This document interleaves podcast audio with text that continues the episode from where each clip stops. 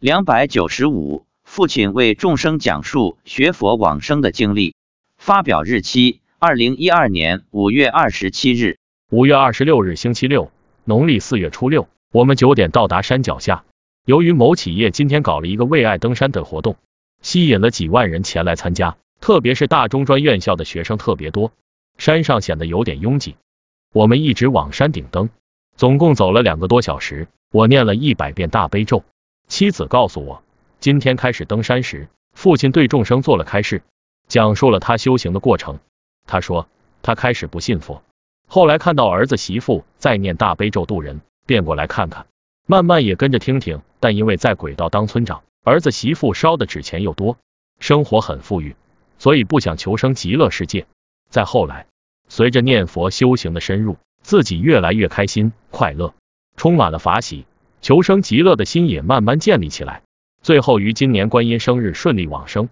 父亲继续开始说，极乐世界非常的好，要什么有什么，想吃什么就吃什么，想去哪里就去哪里。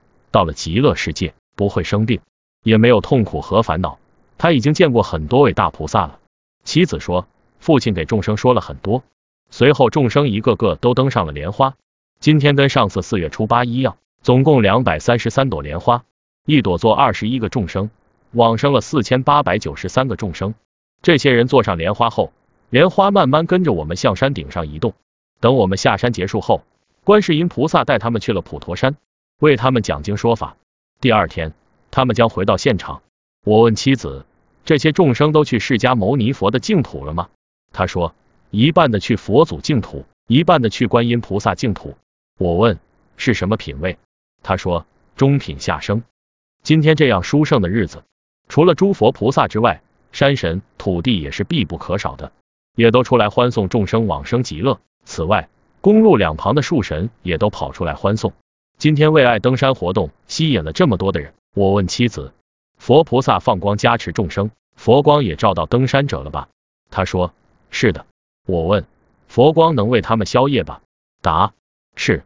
我说：一句佛号能消八十一劫生死重罪。佛菩萨放的光，不知道能消登山者多少罪业。妻子说，没那么多，只八十一劫。可见自己念佛是多么重要。一句南无阿弥陀佛，就能消八十一劫生死重罪。